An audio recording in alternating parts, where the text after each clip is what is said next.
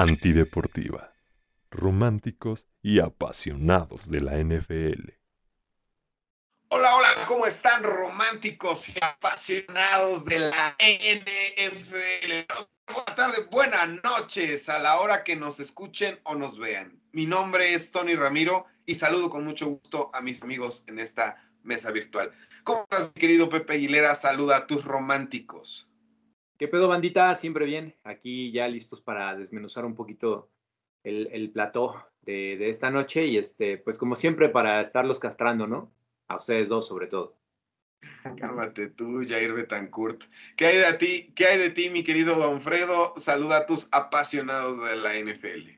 Mis queridos amigos, muy buenas noches. Tocayo, Marco, gracias por estar aquí. A nuestros radio escuchas, que sean Eso. 3, 4, 5, 10 mil no nos importa, la cosa es divertirnos, que nos escuchen, los que nos tengan que escuchar, pasarla de maravilla.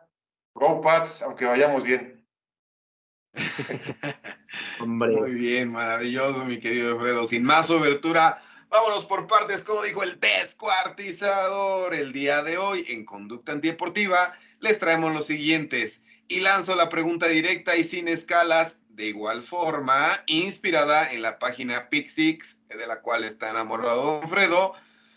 La pregunta va directa, boom or bust. ¿Qué etiqueta tendrá Bryce Young al final del año? Mis queridos amigos, los escucho.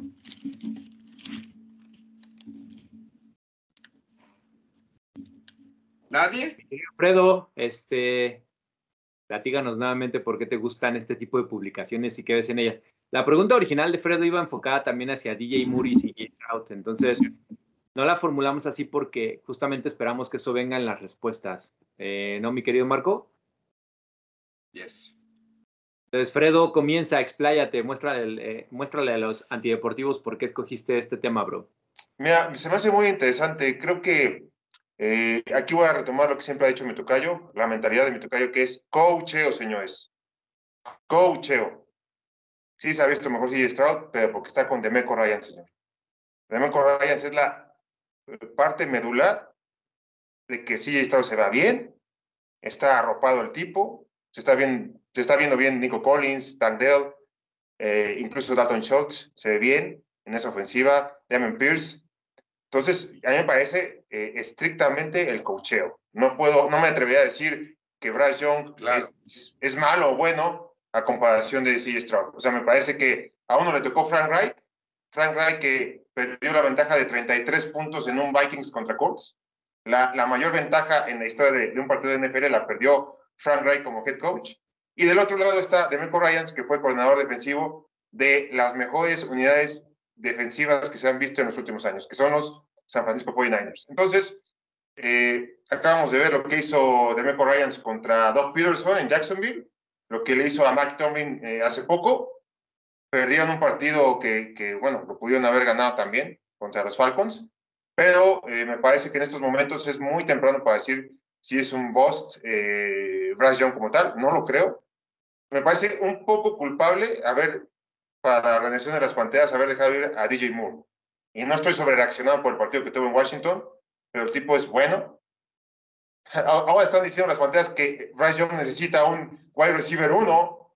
Entonces están diciendo, bueno, trae a DJ Moore otra vez. O sea, qué locuras. Entonces, eh, no, no me atrevería a hacer esa comparación. Digo, está bueno para traerlo a la mesa de, del análisis, del debate con ustedes, amigos, pero eh, es muy temprano. Yo creo que el cocheo es eh, parte medular de, del éxito que está teniendo CJ Stroud. Y qué bueno, la verdad, que le tocó de Michael Ryans. Es, es lo que tengo que decir al respecto, amigos creo que en ese sentido tienes un, poco de razón, mi querido, mi querido este, Fredo. Antes de ceder la palabra a, a, Pepe Aguilera para que nos dé su opinión, yo voy a cerrar con este tema. Eh, nada más quería hacer un pequeño paréntesis respecto a que cómo, cómo ves, mi querido Pepe, van de, de maravilla nuestros Dolphins de toda la vida, y justo porque lo acaba de mencionar Fredo, nuestros Texans de toda la vida y no así nuestros Jets de toda la vida, pero por lo menos creo que han tenido un buen arranque nuestros Dolphins de toda la vida y ahora con nuestro de Meco Ryans de toda la vida, también nuestros Texans, ¿no? Creo que este va un poco de la mano con esa cultura que, que están implementando, este, pues como lo dices a cada rato, mi querido este, Pepe, eh, los del árbol de Kai Shanahan, ¿no? Sí, claro. Em, independientemente de, que los Jets desgraciadamente tengan que jugar con Zach Wilson, lo cual sí me parece un error de cocheo de Robert Sale, em, porque Robert Sale tomó la decisión de mandar a Mike White a Miami. Ahorita estaríamos jugando los Jets con Mike White y créeme que, que los Jets estarían en otra posición. Entonces, esa parte sí es cocheo de Robert Sale. Son decisiones y se viven con ellas, pero, pero sí se ve la diferencia respecto a otros eh, coaching trees que hay en la liga. Y la verdad, me da gusto por los Texans, me da gusto por los Dolphins, eh, también por los Jets, porque a pesar de todo, pues no están perdiendo 34-0 ni 38-3, ¿no? O sea, están compitiendo, están peleando y, bueno, o sea, creo que sí, eh, parte de eso pues es la sapiencia que, trajeron del árbol de, Shanahan, mi querido Marco. Y si me lo permites, voy a dar mi, mi comentario respecto al tema de Bryce Young, que pues bueno, yo, yo voy a ir más hacia atrás, ¿no? Eh, he platicado en estos días con diferentes conocidos, amigos, valedores, sobre el tema de Brock Purdy, ¿no? O sea, cuando sacan a colación el tema, yo les pregunto sinceramente, ¿qué opinas de él? Y todo el mundo dice que es un producto del sistema de Kai Shanahan, ¿no? Y eso es algo que me enerva la sangre, porque ¿qué hubiera pasado si Brock Purdy hubiera salido de Alabama en lugar de haber salido de, de Iowa State, ¿no? Eh, el discurso con Brock Purdy sería diferente. Estaría posiblemente en una foto con Tua, con Jalen Hurts y con Mac Jones, ¿no? Durante las transmisiones del Sunday Night Football. Entonces, siento que, que en la NFL, voy a traer el futbolito a colación, mi querido Marco. hay la costumbre. Hay muchos moratas dentro de la NFL. Ajá. Eh, mi tocayo sí sabe a qué me refiero, tú no, pero te ilustro como siempre. Los, los moratas, lo, lo platico así, mi querido Marco, es porque existe un delantero llamado Álvaro Morata, que es canterano del Real Madrid. Digo, aunque no conozcas del fútbol y no te guste, sabes lo que es el Real Madrid, ¿no?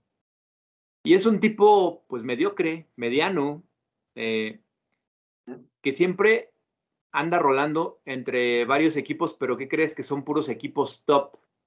Ajá. O sea, nunca lo verás en equipos de segundo plano internacional, siempre, siempre son equipos top de los diferentes países en los que juega.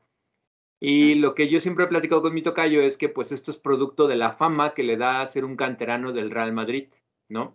O sea, ya en automático sales al mercado con un valor y ese valor no va a bajar porque no vienes del Albacete ni del Zaragoza, vienes del Real Madrid. Y si el Real Madrid se fijó en ti cuando eras niño, pues quiere decir que, que algo traes y en el mercado no te van a querer vender en un menor costo. Es como nuestro querido Alex en el Fantasy que nos quiere vender a Justin Tucker por un Justin Jefferson, ¿no? O sea, no porque sea el mejor pateador de la liga, güey, significa que vale lo que me estás pidiendo. En el caso de Bryce Young, le ayuda mucho haber salido de Alabama. Ajá. Y esto le va a dar oportunidades los primeros 3, 4 años de su carrera. Indiscutiblemente. Algo así como Baker Mayfield, que a pesar de no haber salido de Alabama, salió de Oklahoma y ganó un trofeo Heisman entonces son tipos que per se reciben oportunidades en Cleveland, en Carolina, en Tampa Bay ahora, y que no son echados a la basura como Trey Lance, ¿no? Porque venía de un equipo, de una universidad de segunda división como lo es este, eh, ay, los Búfalos de, ¿cómo, se llama? De, ay, ay, ay. La universidad de la que vienen Christian Watson y Trey Lance. No me acuerdo, amigo. no me acuerdo. Tenemos el punto. Sí, sí, sí. Ahorita recuerdo el nombre de, su college, ¿no? Mientras, dale, dale. Los Búfalos. Que cuando vienes de una universidad de bajo prestigio, las oportunidades se te cierran cuando no demuestras en la NFL en automático tu valía. Entonces, en esta comparación de Brock Purdy es, cuando no vienes de una universidad de renombre, siempre vas a tener estos asteriscos en tu desempeño. Pero cuando vienes de una universidad de renombre, desde ahí está el problema, porque seas tan maleta como seas como Mac Jones, ¿no? Vas a tener las oportunidades porque vienes de Alabama. Estuviste coacheado por, em, ¿cómo se llama el coach de Alabama, Fredo? Se me va ahorita por... Nick Saban. por Nick Saban, etc., etc. Entonces, desde ahí viene el problema de raíz con Bryce Young. Eh, para el college es un, es un jugador que posiblemente rinda, pero para la NFL no. ¿Sí, Marquito? North Dakota State. Ándale, North Dakota State, ¿vale? Entonces, eh, pues vienen muchas prerrogativas con este tipo de, de, college, ¿no? Cuando son de segunda división o cuando no son de la SEC, ¿no? Ya sea que no, o del Big Ten, ¿no? De Ohio State, de Michigan, etcétera. Y después combinas esto que platicábamos en la temporada baja a Frank Wright, un tipo que en los últimos cinco años había utilizado cinco corebacks diferentes, ya incluso ancianos, ¿no? Para lo que es la NFL, y que ahora de la nada escala ocho o nueve posiciones en el draft, dando a DJ Moore incluso para escalar a la primera posición y tomar al que lo platicamos aquí en Conducta Antideportiva. Nos parecía CJ Stroud mucho mejor que Bryce Young. Entonces, son errores y aquí atiendo a lo que comenta Fredo. Cocheo y decisiones gerenciales. Entonces, Bryce Young pues va a tener siempre esa etiqueta de haber sido el primer drafteado y la sombra de CJ Stroud que detrás de él fue seleccionado, seleccionado por los Texans, pero también vamos, o sea, hay una gran diferencia entre el Meco y Frank Wright, ¿no? O sea, güey. gran diferencia. Eh, grandísima. Frank Wright está 0-5, rompiendo récords negativos con Carolina en este inicio de año.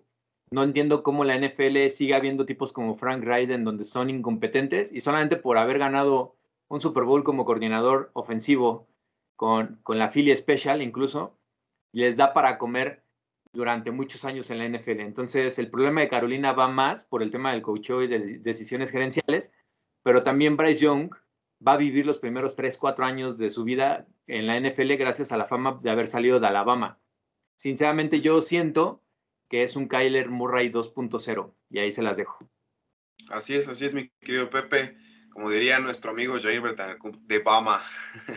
Entonces, este, creo que, creo que mi argumento va, va a quedar un poquito atrás, mi querido Pepe, respecto a lo que acabas de exponer por lo de Alabama. Pero aún así, eh, pues lo quiero exponer. Eh,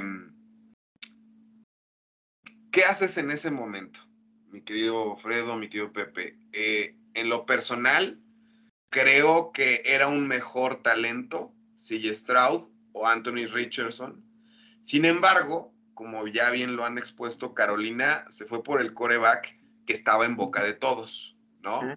Es decir, el coreback más hypeado, incluso desde el desde previo al combine por este tema de Alabama y siento que los, lo que les pasó a los Panthers es lo que a nosotros en el fantasy fútbol. Sí. Que estás en el pick 1 y tienes a los tres mejores, eh, digamos, jugadores en la posición. Entonces viene a tu mente, voy por el upside, voy por el que me va a dar estabilidad, voy por el regular son o voy por el obligado en el pick 1-1. O sea, ¿qué haces? Eso es, lo, a lo que yo quiero llegar. Entonces creo que, creo que Carolina no podía arriesgarse, no podía aventurarse, equivocarse, dejarlo pasar. dijeron, vamos por Young. Es lo que dictan los cánones, es lo que nos dicta Alabama y hay que hacerlo. Lo que hubiera hecho yo, y creo que vamos a compartir esa idea porque lo están exponiendo, es, pongo en una balanza las cualidades de mis tres corebacks disponibles, ¿no? Los tres mejores o los tres, más, los tres mejores rankeados, ¿no? Elementos físicos, atléticos, experiencia, liderazgo, reacción bajo presión, eh, compromiso, talento, pero sobre todo eh, esta parte de, ¿cómo decirles? Tenemos esta parte de la inmediatez en la NFL, ¿no? O sea, queremos ver resultados inmediatos. ¿Y cómo voy a lograr esto? Pues visualizo qué es lo que tengo en mi equipo.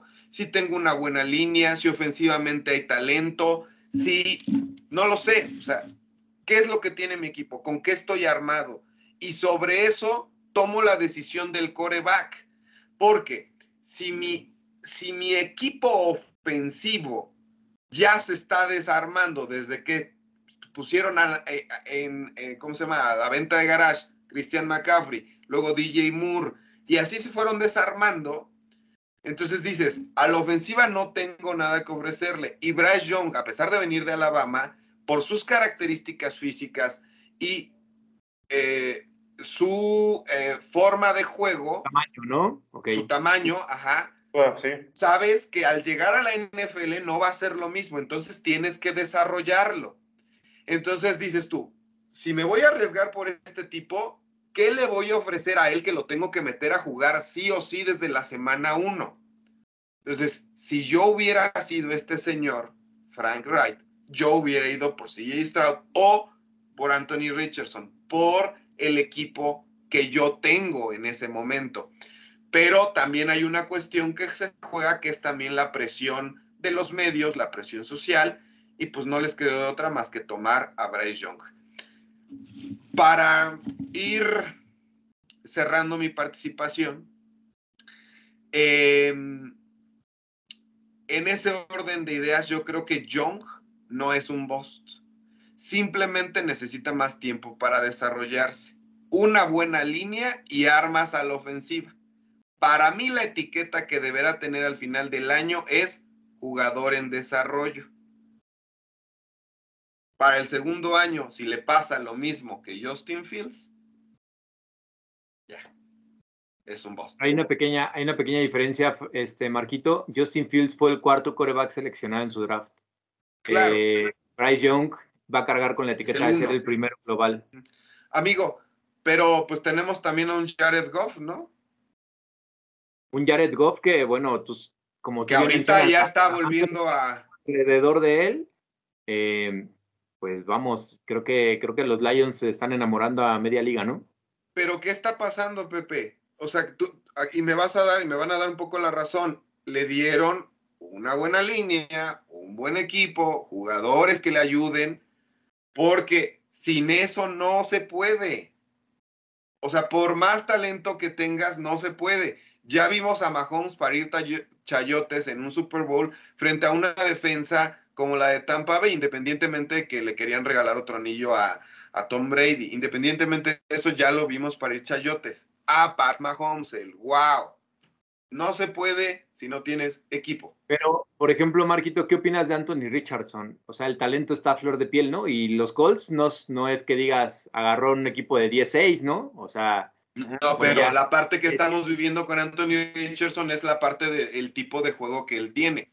O sea, él no le tiene miedo al golpe. Él eso. se avienta eh, y ¡pum! el talento, el talento está a flor de piel. O sea, los Colts eran coachados por Jeff Saturday, güey. O sea, no mames, ¿no? Y, y llega este tipo y en cinco partidos de la temporada ya los Colts ahorita van a tener un face to face contra los Jaguars para ver quién es líder divisional de momento la siguiente semana, ¿eh?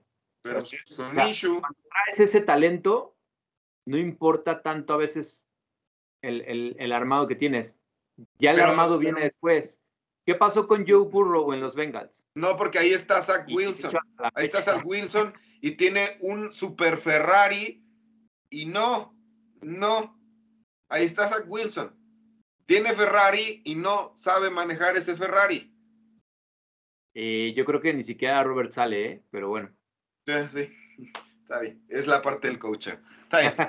Sin más al respecto de mi parte, no sé, antes de pasar a la siguiente sección, mi querido Fredo, ¿quieres decir algo?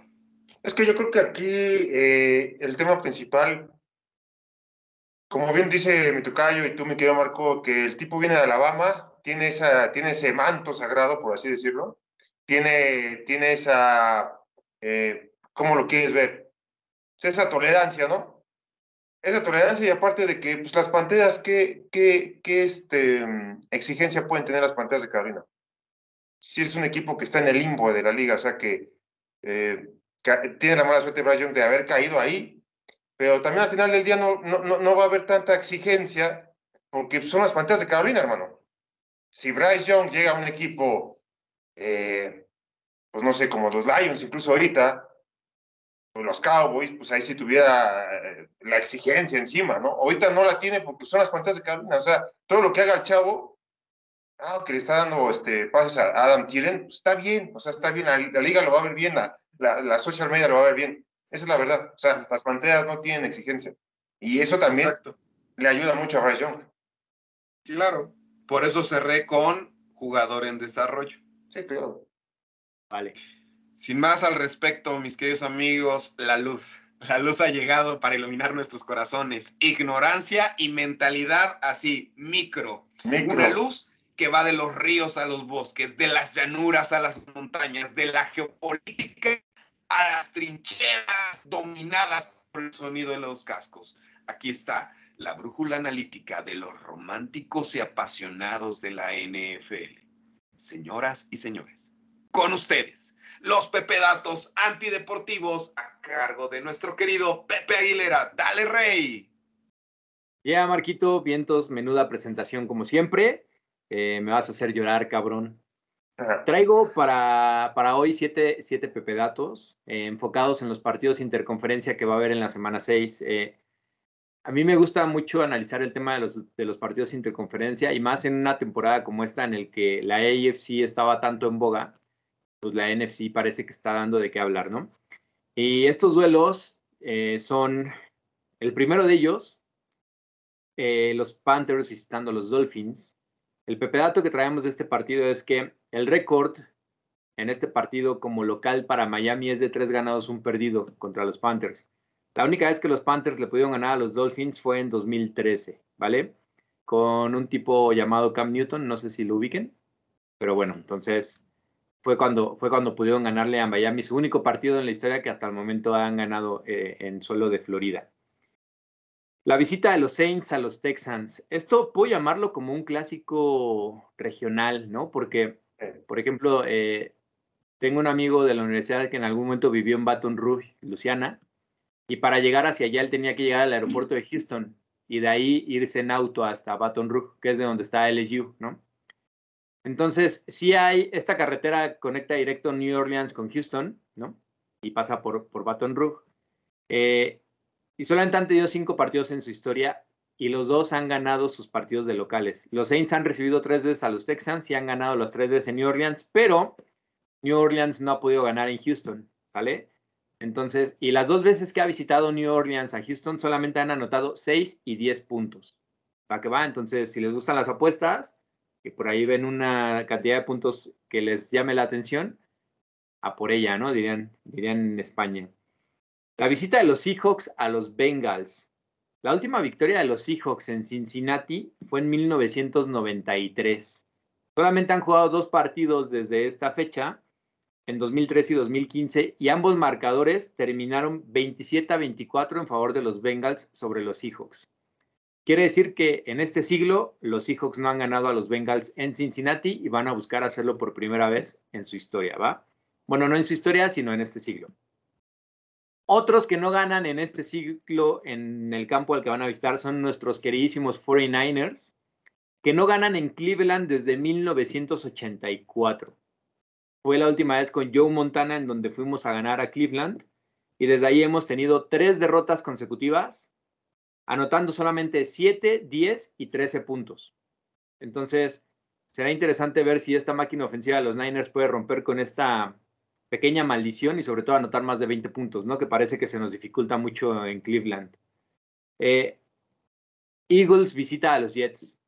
Récord histórico, no solamente de la visita, 12-0. Los Jets nunca le han ganado a los Eagles en la NFL. Veremos si nuestro querido Robert Sale puede romper con ese paradigma, ¿no? Eh, la visita de los Giants en los Bills, si se han dado cuenta, todos los datos que les he presentado hasta ahorita de los partidos anteriores son de lo complicado que es para el visitante ir a ganar a este campo. Aquí Sí. es a la inversa. En este siglo los Bills no han podido derrotar a los Giants jugando en Buffalo. Ajá. Ha habido la última victoria de los Bills como local contra los Giants fue en 1993. Y a raíz de eso, los Giants han ido a pegarle tres veces seguidas a Buffalo. Bueno, no seguidas, sino las últimas tres visitas de los Giants a Buffalo se ha venido New York con la victoria. Entonces, Josh Allen buscará romper con esta mini racha que tienen contra los Giants, ¿no? Es más, no sé si Josh Allen había nacido en el 93. ¿no? Seguramente fue con Chip Kelly, ¿no? Esta última, esta, esta victoria. Y, o sea, créanme que a veces en los pepedatos que estamos encontrando estamos viendo historia. Son franquicias que no ganan en cierto campo desde Chip Kelly, desde Joe Montana, desde corebacks que son históricos, ¿no? Y el último, eh, Pepe Dato, y pues no, no tan excitante, desgraciadamente, es la visita de los Cowboys a los Chargers. Eh, el récord jugando los Cowboys de visita ante los Chargers es de 5 ganados, 2 perdidos. Y la última vez que los visitó, ganaron 20 a 17 en 2021. Y em, podemos decir que los Chargers tampoco le han ganado a los Cowboys jugando en Los Ángeles, ¿no? Eh, todas las demás visitas que los Cowboys ganaron fueron en San Diego. En Los Ángeles solamente han jugado un partido, lo ganaron los Cowboys en 2021. Y pues bueno, esperemos que ahora con Kellen Moore, que es la historia, ¿no? Kellen Moore enfrentando a su ex equipo, puedan derrotar a los Cowboys, este, pues sería su primer victoria en Los Ángeles sobre, sobre Dallas. Esos son los siete pepedatos de hoy, mi querido Marco. ¿Qué te parecieron? Muchas gracias. Maravilloso, siempre deleitándonos, mi querido Pepe. Muchas gracias. Oigan, yo, yo, yo, bueno, como me gustó mucho el pepedato de los Bills contra los Giants, yo me acuerdo muy bien, Tocayo, fíjate que en el 2007 los Giants se jugaban, se jugaban la temporada contra los Bills en Buffalo un partido que estaba nevando, me acuerdo muy bien, fue el penúltimo partido. Si los Giants no ganaban, este, no calificaban. Y ganaron 38-20 o 38-17, me acuerdo muy bien. Y luego jugaron el último partido con todos los titulares contra los Pats, los Pats que iban 15-0, señores. Y fue cuando Tom Brady rompió el récord con Randy Moss en contra los Giants. Pero me, me, gustó mucho el Pepe Dato porque me acuerdo muy bien que ya habían calificado los Giants contra los Bills en Buffalo. O sea, habían ido y les habían pegado y habían, ya, ya estaban en playoffs. Y en el último partido contra los Pats, Tom Coughlin decide meter a, los titulares para quitar el, este, la temporada perfecta a los Pats. En ese momento, ¿no? O sea, quería quitar el invicto de temporada regular. No lo logran, el partido que queda 38-35, ganan los Pats. Y bueno, ya después viene el Super Bowl. Pero me acuerdo muy bien, qué bueno que tocaste ese partido, fíjate, de Buffalo contra Nueva York. Porque 2007, 38-21. 38-21, ahí está, ahí está. Me acuerdo perfectísimamente. En 2015 y ganaron los Giants 24-10, pero fíjate qué buena memoria toca yo lo que representa para ti, porque en ese partido contra los Bills fue donde se construyeron los Giants que les quitaron el invicto. Exactamente. Si los Bills le hubiesen ganado a los Giants en ese partido. No pasaba, no pasaban los Giants. Los Patriots hubieran sido un equipo de 19-0, ¿no? Sí, así es. Muy posiblemente, así es. Entonces me acuerdo muy bien ese partido. Qué bueno que tocaste ese partido. Mira, Marco, o sea, no, no creo que podamos estar más que embelesados con estas historias que, pues bueno, tú no conoces porque tú empezaste a ver la NFL a partir de 2012, ¿no? Entonces estamos platicando totalmente de historia, güey. gracias, amigo. Gracias por, por ilustrarme, diría Pepe Segarra, por cultivarme. Para ir cerrando este bello podcast, tras el invicto de los Eagles y 49ers, ¿Qué tan cierto es que la conferencia americana es más fuerte que la conferencia nacional? Al respecto, me gustaría compartirles mi opinión y hacerles el recuento de los daños. Tenemos en la, en la AFC a unos Dolphins bastante sólidos, a unos Chiefs que por Mahomes Reed y su defensa siguen en pie, a unos Buffalo Bills que nadie cree en ellos, porque ya llegamos a un punto en que hasta no ver, no creer. Mientras que en la NFC tenemos unos Lions que sorprenden semana a semana. Estas gratas sorpresas han empezado a, o empezaron a suceder desde los lloriqueos de Dan Campbell a la fecha. Y sin duda, eh, pues tenemos a nuestros Eagles y 49ers de toda la vida invictos. Tomando estas palabras como referencia, no sé si la conferencia americana es más fuerte, pero lo que sí sé es que hasta el momento la conferencia nacional nos da un panorama más claro de lo que nos, de lo que nos pues dejan los Lions, los Eagles, los 49ers. Mientras que en la conferencia americana al momento solo podemos confiar en los Dolphins por el talento, dinamismo a la ofensiva y solidez a la defensiva. En los Chiefs, reitero, uno debe creer en Mahomes y Reed. Eh, de ahí en fuera no hay nada no hay nada claro. Luego entonces, con este pequeño análisis, mi respuesta al día de hoy, por equipos completos, la NFC es más fuerte que la IFC, solo que está llena de playmakers, pero no de equipos completos. Lo que yo veo en la IFC son playmakers, ¿no? Me llevo a un montón de gente para allá, pero no formo esta cultura de un equipo completo como lo habíamos lo había mencionado hace un momento. Puedes tener el mejor coreback, pero si no está bien, bien este, cubierto de un equipo, como lo vemos, por ejemplo, con Joe Burrow, que no debería tener esta marca con los Bengals. Pepe ya lo veía venir, pero yo, mi, mi romanticismo no me dejaba ver lo que iba a pasar con los Bengals, pero aún así no se lo podían permitir, ¿no? Y, este, y pues mientras tanto ves en la NFC estos, estos tres equipos que están marcando pues la pauta, ¿no? Porque en los demás pues no ves nada claro, ¿no? De repente ves a un Green Bay perder con nuestro Jimmy Garoppolo de toda la vida. Entonces, ¿Cuáles, ¿Cuáles tres equipos están marcando la pauta, Marquito? para mí, en la NFC, este, Lions, eh, 49ers e Eagles en la nacional. Y en la americana, este, Miami para mí, este, Mahomes y Reed. Y pues ya.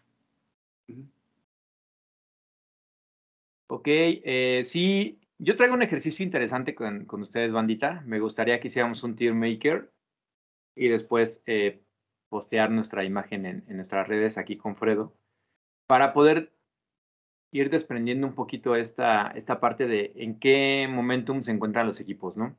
Uh -huh.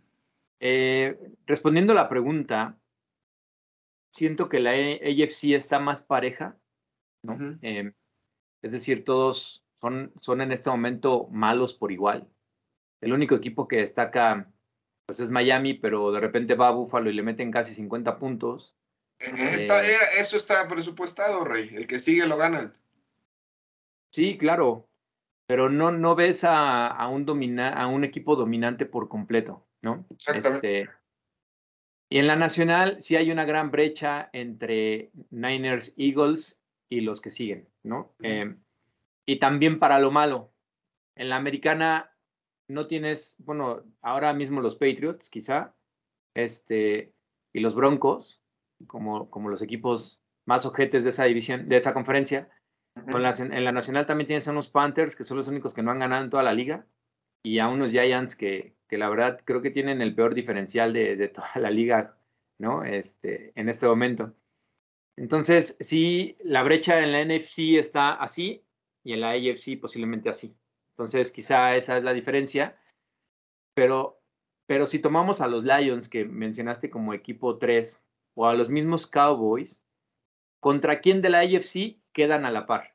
O sea, me imagino yo un partido, en este momento, Ravens, por ejemplo. Ravens contra Lions, ni, ni de pedo los Ravens sacan el partido contra los Lions.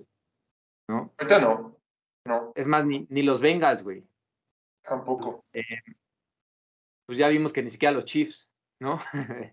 Entonces, es. ¿cuál, ¿cuál es el standing de la NFC para enfrentarse a la AFC? Posiblemente Dallas. O sea, yo creo que Dallas en este momento, con esa defensa que tiene, a pesar de que la ofensiva no está carburando, sí se está dando un quien vive contra cualquier equipo de la AFC, güey.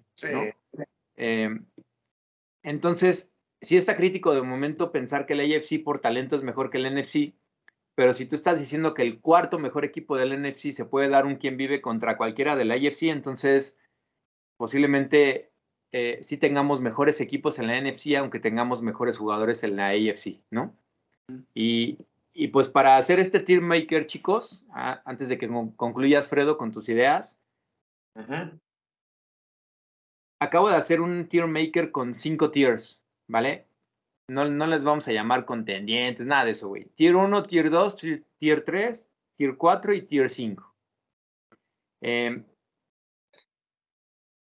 obviamente el Tier 1 es la élite y el Tier 5 pues es la basura, ¿no? Ahí, ahí donde si hiciéramos el de la AFC estarían los Patriots. Este es para la NFC Tocayo. si me permiten, para que entiendan un poquito de lo que va el ejercicio, les voy a decir los dos equipos que considero que deben de estar en el en el Tier 5 y los dos equipos que deben de estar en el Tier 1. En el Tier 1 viven solitos los Niners y los Eagles, ¿no? Y en el Tier 5 viven los Panthers y los Giants.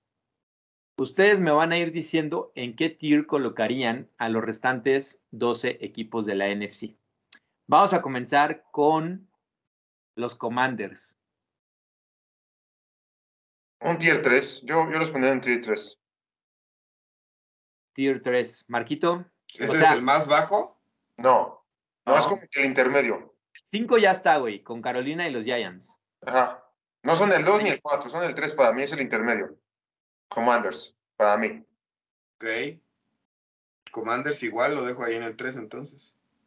Perfectísimo. Em, Dallas Cowboys, Tier Dos, 2, ¿no? tier 2. Tier 2. defensa. Ok. Los Rams, Ah, no, espérate, pues es que así no. Tier 3. Los pondré en el tier 3 a los Rams. debajo de los Cowboys.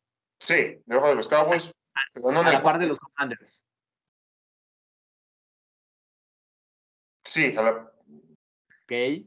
Lo vamos a hacer del 1 al 12, ¿verdad? No, güey. Nada más del 1 al 5. El tier, güey, sí, güey. sí, el tier sí. Pero. Ok. 12 equipos, 12 equipos van a vivir en el tier 2, tier 3 y tier 4, güey. Porque el tier 1 y el tier 5 ya los definimos. Entonces, imagínate como un cronómetro, güey. Sí, pues ahí, ahí, Rams con, con Commanders. Perfectísimo. Seahawks, Mm, Ahí sí yo me gana el corazón con Pete Carroll, lo ponía en el tier 2 a los Seahawks. A la par de los Cowboys. Sí, sí le pueden ganar a los Cowboys en un partido de donde Dak Prescott le pongas el, el- el peso específico de, de ganar el juego, los Seahawks lo sacan, ¿eh?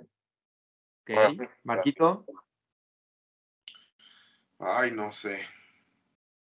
No, yo, ¿sabes qué? Bueno, no sé si se pueda cambiar, pero yo bajaba a los Cowboys a, a la altura del- de donde están los Rams.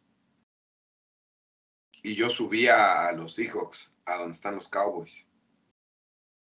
Ok, digo, pueden vivir juntos, ¿eh? No, no pasa nada. No, O no, sea- no, no. Creo que sí está por arriba Seahawks que, que Cowboys, Ligeramente. ligeramente. Ok. Em, Cardinals, No, Tier pues, 4. Tier 4, yo lo ponía tier 4. O sea, sí, ese sí, ni 1, 2, 3, no, 4 lo pondría. Pero no, no, yo en el, Panthers, en el, en el Panthers. 5. a la altura de los Giants y los Panthers. No, no, yo ponía a la, a la 4, por eso te digo. Sí, yo en el 5. Ok, ahorita lo, ahorita lo checamos. Eh, los Bears, Hijo. Igual en el 5. Yo sí eh, le doy un poco el beneficio de la duda a, la- a- a lo que pueda hacer Justin Fields a, a partir de ahora. Ya vimos, a pesar del rival, ya vimos de lo que son capaces de hacer, entonces sí le doy el tier 4 a los Bears. Tier 4. O sea, no, no, no el basurero junto con los eh, Panteras o los este, Giants, pero sí el 4. partido, un partido entre los Bears y los Giants, ¿quién lo gana hoy? Chicago, sin duda. Bears. Ok, entonces tier 4, ¿no? O sea, Cuatro. es que el tier 1 y el tier 5 ya están bloqueados. Solamente Claro. viven 2 y 2. Ujú. ¿Vale? Eh, bueno, Green Bay, Tier 3, definitivamente, tier 3. Sí. 3. ok. Em, Vikingos de Minnesota, Mames, esos existen, ¿dónde están? Ah, cabrón. Minnesota lo ponía en el tier 4, amigo. Sí. a la altura de Chicago y Arizona. Sí, sí, sí. Ok. sí. Eh, Detroit Lions, Tier 2. Dos. Ahorita. muy bien. Bucaneros de Tampa Bay, 3. Tier 3. New Orleans Saints Igual 3. Tres. y por último Atlanta Falcons. 3 igual. No son ni penúltimo ni segundo, son 3. Están en medio del, del tier. Sí. Pues tres, sí, también. Entonces, fíjense, queda muy equilibrado esto. En el Tier 1 tenemos a dos equipos, los Niners y los Eagles. ¿Estamos de acuerdo ahí? Súper de acuerdo. Ellos viven solos en la cima del NFC, ¿no? En el Tier 2 colocamos a Detroit, Seattle y Dallas o no Dallas. Platíquenme, chicos. Yo sí lo ponía Claro. en tier 2. A Dallas. ¿Podemos tener un segundo grupo en la NFC que esté con Detroit, Seattle y Dallas? ¿O mandamos a Dallas a convivir con Atlanta, Nueva Orleans, Tampa Bay, Washington? No, Dallas para abajo. Dallas para ¿Eh? abajo. en la 2. Para abajo va Dallas. ¿Cómo crees, Marquito? No me convencen esos Dallas Cowboys. No, yo estoy con Fredo, lo vamos a dejar en el segundo paquete. Sí, yo sí lo dejé en el Al lado de Detroit y de Seahawks. Sí. ¿Vale? Es decir, estamos estableciendo que estos cinco equipos van a estar en playoffs. San Francisco, Filadelfia, Detroit, Dallas y Seattle. Sí, sin duda. Y ya de ahí nada más nos faltaría el campeón del sur como el sexto equipo más un comodín más. Y en el tier 3 quiere decir que el campeón del sur va a estar entre Atlanta, Nueva Orleans y Tampa Bay y que el otro comodín va a estar entre esos mismos tres y Washington, los Rams y los Packers. Yo creo que en este momento Washington ahí esa no es su familia, ¿eh? ¿El 3? Acaba de perder con un equipo que ustedes están rankeando en el Tier 4, güey, contra Chicago. Pues sí, pero no, no, no, no nos dejemos llevar por un partido. O sea, yo que. Tocayo, te voy a decir los puntos en contra que tienen los Commanders en las primeras cinco semanas de esta temporada. Ahí te van. Desde la semana 2, recibió 33 de Denver, 37 de Buffalo, 34 de Filadelfia, 40 de Chicago. Sí, claro, pero ahí vamos, vamos a lo mismo. Es un partido, güey. Son cuatro partidos consecutivos recibiendo más de 30 puntos. Pero mira, de esos cuatro partidos, amigo, dos son contra equipos elite. ¿no? Filadelfia y Búfalo, que está bien justificado. O sea, igual Miami recibió 48 puntos de Bills. Entonces, pues no está. Lo de Chicago sí, sí, totalmente coincido contigo. Pero, pues Filadelfia y, ¿quién me dices? Este, y, ¿quién más le Ah, Buffalo, Denver y Chicago. y Chicago, eh, vaya, dos ah. Le ganaron 20-16 a Arizona, que tenemos en el Tier 4. Perdieron con Chicago, que lo tenemos en el Tier 4, y Denver les metió 33 puntos. Mm, güey, 3 de 5 es un 60%, pero bueno, está bien. Va a vivir al lado de, estos equipos. Avancemos, mi querido Pepe. Sí, ya termino. El Tier 3, como les dije, Atlanta, Nueva Orleans, Tampa Bay, Washington, los Rams y Green Bay. Tier, tier 4, a un paso de la basura, Minnesota, Chicago y Arizona. Ah. Y Tier 5, la basura de la basura, los Giants y los Panthers. Entonces, creo que este tipo de ejercicios ilustran mucho porque pues estamos también estableciendo que posiblemente en la IFC el Tier 1 es Miami y de ahí en fuera todos los demás no cabrían ni siquiera en el Tier 2 de la Nacional, ¿no? Entonces creo que eso nos responde La NFC tiene mejores equipos que la AFC. Equipos. En estos equipos, justo lo dije. Justo lo dije, ¿no? Con eso cerré. Equipos. Y sí, en este momento no hay equipo de la AFC que le pueda ganar a San Francisco o a Filadelfia. No, ni, ni, no, no, no lo hay. O sea, no lo hay. Así de fácil. Simplemente, te voy a decir una cosa. En la nacional, yo utilicé esta palabra para la nacional, amigos. Congruencia. Congruencia. El 1 y el 2, si tú pones a Filadelfia y a San Francisco a jugar en horario estelar, te van a, te van a encantar, van a imponer condiciones. Si tú pones a los Chiefs en estelar, le robaban a Zach Wilson, va a decir la gente. La verdad, Taylor Swift estaba, Taylor Swift estaba cuando interceptaban a Mahomes, la toman a Taylor Swift. Mientras que San Francisco, viejo, reventó a Dallas 42-10. Ajá. Mientras que Filadelfia va a Tampa Bay y gana con oficio. Ajá. Entonces, en la NFC estamos viendo congruencia, señores. Estamos viendo congruencias, mejores equipos. Detroit fue y le ganó a Kansas City en, la semana inaugural. Eso no, ya estamos viendo a estas alturas de, la temporada que no fue un accidente, que, que traen algo los Lions, que traen algo. Entonces, por, te repito, o sea, si tú pones o te has puesto a ver los prime time de la Nacional, me refiero a los equipos contendientes, ¿eh? porque también Cowboys contra Giants, pues es una porquería total. Pero un Cowboys contra Niners, uf, o sea, dices, wow, lo que hizo San Francisco, equipo completo, eh, ataque, defensa, Pordy, uff, Shanahan. Y lo que hizo Filadelfia en Tampa Bay, me encantó cómo, cómo, cómo le pusieron una dormilona a los bucaneos este, los últimos minutos. O sea, son equipos congruentes, ¿ves? Por eso van invictos en la liga. O sea, no tienen tropiezo, nada de que Miami va, le mete 70 a Denver y, luego lo revientan 48 en Búfalo. No, no, no, no. Acá San Francisco y Filadelfia congruentes, amigos. Por eso van 5-0. Y si tú me hablas de calendario, bueno, ¿quién es, el, ¿quién es el que va en primer lugar del norte de la americana? Steelers. San Francisco fue y le metió 37 en Heinz Field a los Steelers. Es congruencia nada más, es congruencia. Muy bien, mi querido Pepe. Este tema lo podemos cerrar, mis queridos amigos, como reitero, cerré mi participación. Por equipos completos, la NFC, la AFC, perdón, está llena de playmakers, mientras que la NFC tiene equipos completos, como lo dijo nuestro querido Pepe Aguilera, y nuestro querido Fredo con la palabra congruencia. Si no hay otra cosa que decir, ustedes dicen si nos vamos despidiendo, mi querido Pepe, mi querido Fredo. Cuídense mucho, bandita. Disfruten de, de, la NFL. Ya estamos llegando al primer tercio de la temporada. Y Go Niners. Mi querido Fredo, despídase de sus románticos y apasionados de la NFL, por favor. Antes de despedirme, no les, no les quito un minuto. Solo voy a decir esto. Eh, estoy on fire con la congruencia entre la NFC y la AFC. La NFC, 5-0, dos equipos. San Francisco y Filadelfia, ya se los dije por qué. Mientras que en la AFC tenemos a tres eh, eternos favoritos estos últimos años: Kansas City, Buffalo y Cincinnati. Cincinnati fue reventado en Tennessee hace poco.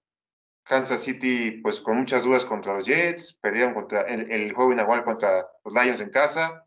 Eh, los Bills perdieron en Londres contra los Jaguares. Entonces, esos equipos, eh, eh, los equipos favoritos de la AFC están así, mira, están así. Mientras que, que, la, que la Nacional, los dos equipos que son los contendientes claros, están totalmente sólidos. Entonces, en estos momentos, la nacional tiene mejores exponentes que la americana. Eso es lo que, con lo que quiero cerrar, mis queridos amigos. Y muchas gracias por su tiempo y gracias por escucharnos. Sensei. Gracias a ti, mi querido Fredo. Vámonos que aquí espantan. Todo tiene su final. Nada dura para siempre. Les recordamos nuestras redes sociales, nos encuentran como Conducta Antideportiva en Facebook, YouTube, Instagram y TikTok. Este último a cargo de nuestra querida Paloma Boiso con su sección Anti Popcorn. Además nos encuentran como Sea Antideportiva 1 en el ex Twitter. Como anuncio parroquial final, en su sección favorita de Conducta Antideportiva Gaming, en donde el maestro Mauricio Velázquez y su servidor siguen la temporada de los Ravens y los 49ers en el Madden 24. El récord para los Ravens es de 4-1, mientras que para los Niners es de 3-2. A nombre de todo el staff de Conducta Antideportiva, se despide el más romántico de románticos de la NFL y de este bello programa, Tony Ramiro. Gracias, muchas gracias y hasta la próxima. Chao, bandita. Buenas noches.